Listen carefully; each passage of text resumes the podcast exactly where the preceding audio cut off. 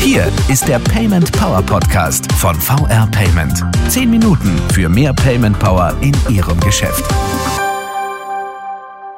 Hallo und willkommen zum Payment Power Podcast mit mir, Willi Cornell, und bei mir wieder Seat Berisha, CEO und Gründer von Smoother und Walkout Technologies und Hartmut Eisele, Experte bei VR Payment für ja, die Themen Mobile Ordering, In-App Payments. Wir haben beim letzten Mal über das Thema Mobile Ordering gesprochen, was das eigentlich ist und darüber diskutiert, ähm, wann eine App für Händler und Konsumenten sinnvoll ist und äh, ja auch welche Alternativen es gibt und würden uns gerne heute mal konkrete Beispiele anschauen und darüber sprechen. Ähm, Herr Berisha, wie verläuft so ein Entwicklungsprojekt für mobile Anwendungen und äh, haben Sie da gerade ein Beispiel, über das wir reden können? Gerne. Also das ist ganz unterschiedlich und hängt im größten Teil äh, vom Kunden ab. Also wie groß ist der Kunde, äh, wie viele Stores sprechen wir im Hintergrund an.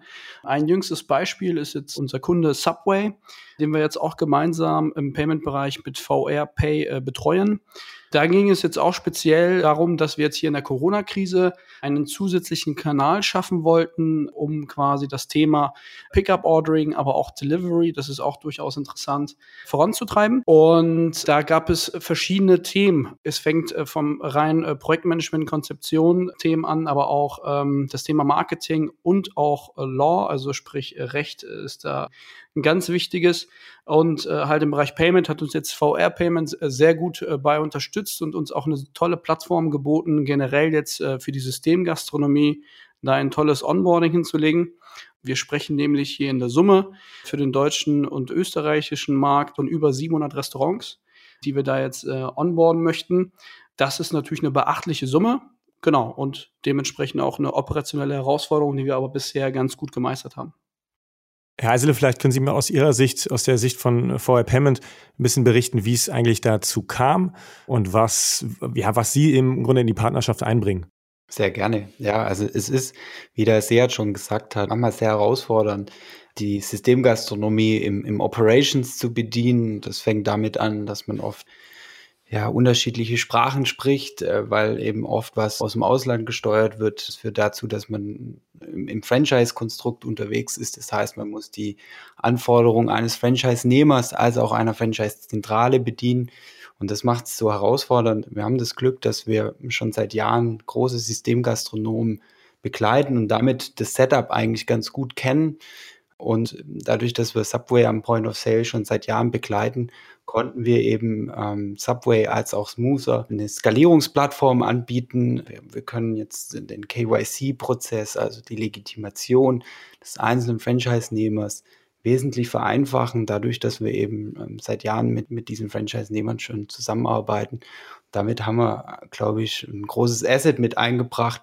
Neben natürlich Projektmanagement, Consulting, Beratung, was die richtigen Bezahlverfahren angeht, ähm, aber auch, und das ist auch nicht zu unterschätzen, eben ähm, Backoffice-Prozesse, also wie kommt das Geld dann entsprechend auf das Konto des Franchise-Nehmers, wie, wie werden die einzelnen Vertriebskanäle, also klassisch Counter versus Mobile Ordering, kanalisiert und vernünftig zusammengeführt, damit man auch ähm, nachgelagert im Accounting auch immer die, die Übersicht beibehält.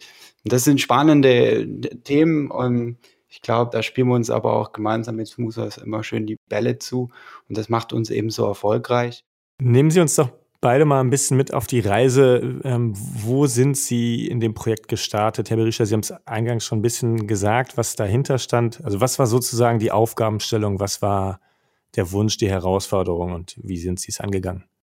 Der Wunsch vom Kunden war tatsächlich, eine Möglichkeit zu schaffen, einen Kanal zu schaffen, äh, dass der Gast, der tatsächliche Subway-Gast seine Bestellung bereits im Vorfeld machen kann, von unterwegs, von zu Hause aus, um auch die Zahlung abzuwickeln. Weil es ist äh, tatsächlich mhm. auch so, jetzt gerade ähm, aufgrund der ganzen Corona-Maßnahmen gab es ja auch das Problem, dass äh, man den Store nicht entern konnte. Bedeutet, äh, man hat irgendwie vom, vom Fenster aus bestellt oder ähnliches.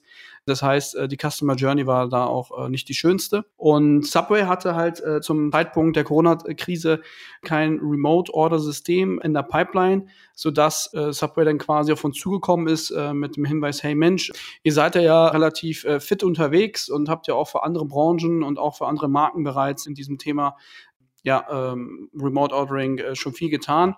Wie wäre es denn, oder anders, wie, wie schnell seid ihr, äh, wenn ihr denn jetzt äh, das Thema für uns umsetzt.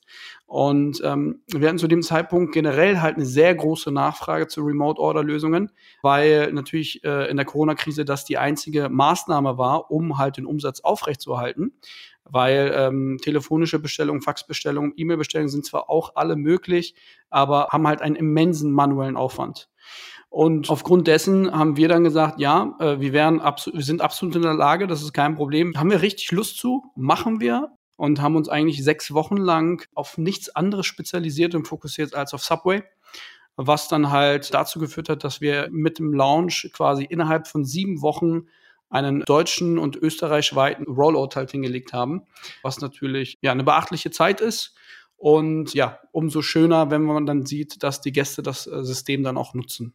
Herr Eisele, Remote Order macht jetzt in der, also ist in der Corona-Zeit völlig nachvollziehbar, dass das aus Händlersicht eine Maßnahme ist, um eben ja eine Kunden eine Möglichkeit zu geben, Bestellungen nach wie vor äh, abzugeben und, und einzukaufen im Grunde.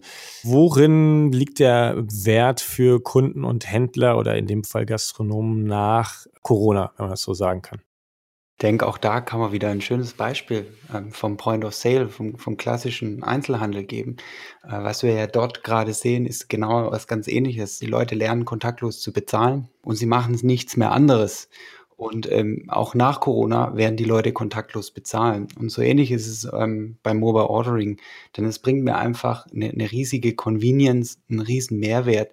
Und wenn ich es einmal gelernt habe, dass es funktioniert und dass es, dass es, ja, Spaß machen ist übertrieben, aber dass es, dass es gut funktioniert, dass, dass es erfolgreich funktioniert, dass es schnell und einfach geht, dann werde ich es nicht mehr anders tun. Und ähm, dazu kann man nur jeden Systemgastronom motivieren, das Ganze zu machen, denn es ist ein bestehendes, erfolgreiches Geschäftsmodell, ähm, Systemgastronomie.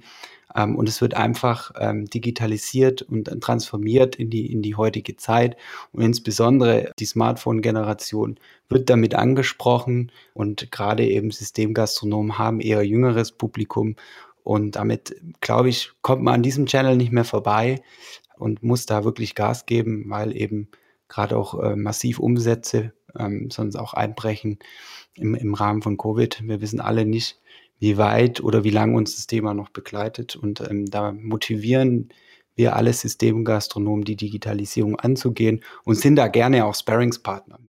Ähm, Herr Berisha, wir haben beim letzten Mal ja schon gesagt, es ähm, muss nicht immer eine App sein. Also lohnt sich nicht für jeden Händler und auch aus Sicht des Konsumenten nicht. Ähm, welche Abwägungen lagen denn in dem Fall hier bei Subway zugrunde, keine App zu machen? Oder war das auch eine Überlegung? Ja, vielleicht schildern Sie mal, was sozusagen die Gedanken dahinter waren und in welche Richtung Sie dann entwickelt haben. Gerne. Also konkret bei Subway ging es darum zu sagen, okay, wie können wir halt eine schnelle Lösung entwickeln, die aber auch schnell zugänglich ist für den normalen Gast. Der Nachteil bei einer nativen iOS und Android-App ist einfach, dass ich mir die Mühe machen muss, in den Stores reinzugehen oder halt auf den Link zu klicken um dann diese ja, 40, 50, 60 MB App dann auch zu downloaden. Und die, die Konsumenten sind es leid, quasi für jeden einzelnen Service eine App herunterzuladen. Das äh, zeigen auch aktuelle Studien und auch Zahlen in diesem Konsumentenverhalten. Und wir haben uns dann halt vor dem Hintergrund dafür entschieden, eine Web-App äh, zu bauen. Das heißt im Endeffekt nichts anderes als ein Webshop, der aber von Anfang an mobil optimiert ist. Das heißt, auf allen gängigen Smartphones, Tablets, aber auch natürlich MacBooks und äh, Laptops ist äh, die App von Anfang an äh, optimiert und ist von der Schnelligkeit natürlich auch äh, sofort erreichbar wie eine App. Das heißt, ich kann mir die App auch ähm, als Home-Icon auf meinem iPhone zum Beispiel auf mein, oder auf mein Android ziehen, sodass ich die App schnell habe oder als Bookmark hinterlegen. Da gibt es ja diverse Möglichkeiten. Und ähm, der Vorteil ist einfach, dass wir uns gesagt haben, okay, äh, die Web-App soll halt so wenig Eintrittsbarrieren wie möglich haben. Das heißt, wir haben auch komplett auf eine Registrierung verzichtet. Der Gast hat die Möglichkeit, eine Registrierung quasi äh, vorzunehmen, hat dadurch natürlich diverse Vorteile. Beispielsweise kann er mit einer Registrierung Coupons einlösen. Da war es uns wert, einfach einen Mehrwert zu liefern, wenn der Kunde sich registriert. Oder auch das Thema Tokenization, was Herr Eisele schon angesprochen hat dass man halt seine Payment-Daten, wie zum Beispiel die Kreditkartendaten, speichern kann. Und genau, wir haben es aber geschafft, halt eine äh, relativ äh, schnelle Möglichkeit zu liefern. Der Kunde äh, öffnet einfach nur einen Browser und äh, kann direkt bestellen, bezahlen, ohne jegliche Registrierung. Und das ist halt ein immenser Vorteil. Herr Eisele, wenn wir uns vor dem Hintergrund dann mal kleinere Unternehmen anschauen, kleinere Gastronomen, die darüber nachdenken, eine mobile Anwendung äh, einzuführen, welche Fragen sollte ich mir denn als Händler, als Gastronom zuerst stellen? Ich glaube, das ist ein ganz, ganz wichtiger und entscheidender Punkt und man muss sich da, glaube ich, einfach nochmal ganz klar nach dem Warum fragen. Also wo ist der Mehrwert für mich als Gastronom? Das ist das eine, was, was für ein Ziel habe ich dahinter? Und das andere ist, und das ist meiner Meinung nach noch, noch viel wichtiger, passt zu meiner Zielgruppe. Spreche ich gegebenenfalls eben nur ein älteres Publikum an, das vielleicht nicht ganz so mobile first ist, wie vielleicht das Systemgastronom, der per se eigentlich eher ein jüngeres Publikum bedienen. Also das ist, glaube ich, ganz arg wichtig. Und darüber hinaus, ganz entscheidend, was will ich in diesem Mobile Case auch anbieten? Geht es jetzt nur rein um, um eine Ordering, also Pickup und Delivery, oder geht es eben auch darum, Mehrwerte dort umzusetzen? Und dann kommt man ganz schnell zum Thema Systemintegration. Und dann muss man sich eben fragen, äh, welchen Weg man da geht. Das Gute ist, und da möchte ich jeden Systemgastronom, der uns vielleicht auch äh, zuhört, gerne einladen, wir haben für alle die passende Lösung. Da geht es nicht nur ums Payment selber, sondern eben um den ganzen Prozess der Integration. Wir haben da ja äh, jahrelange Erfahrung und begleiten dort eben Kunden in unterschiedlichen Situationen. Und äh, wir wollen da auch ermutigen, eben, und das ist auch bemerkenswert, was das Subway eben auch getan hat und kann auch eine Blaupause für viele Systemgastronomen sein, sich auch von den großen Plattformen, ähm, die, die es da draußen im Bestellwesen, ohne jetzt da einen, einen rauspicken zu wollen, äh, äh, gibt, ähm, sich zu lösen und eben über, über eine eigene Plattform, über ein eigenes System die Kunden anzusprechen. Und da wollen wir gerne aktiv begleiten, den Digitalisierungsprozess umzusetzen gerne auch mit Smoother. Dann danke ich Ihnen ganz herzlich, Herr Eisele und Herr Berischer, für die äh, sehr konkreten Einblicke in Umsetzungen, konkrete Umsetzungen, äh, in dem Fall in der Systemgastronomie bei Subway. Herzlichen Dank. Danke auch. Und äh, danke auch an alle, die uns zugehört haben. Und wenn Sie darüber hinaus noch Themen oder Fragen haben, mit denen wir uns hier im Podcast beschäftigen sollten, dann schreiben Sie uns die gerne, gerne per Mail an podcast.paymentpower.de oder unter Twitter und dem Hashtag PaymentPower. Machen Sie es gut und bis in 14 Tagen. Das war der Payment Power Podcast von VR Payment. Wenn Ihnen der Podcast gefallen hat, bewerten Sie diesen Podcast bei iTunes und teilen Sie ihn mit Ihren Freunden und Kollegen. Der VR Payment Power Podcast. Zehn Minuten für mehr Payment Power in Ihrem Geschäft.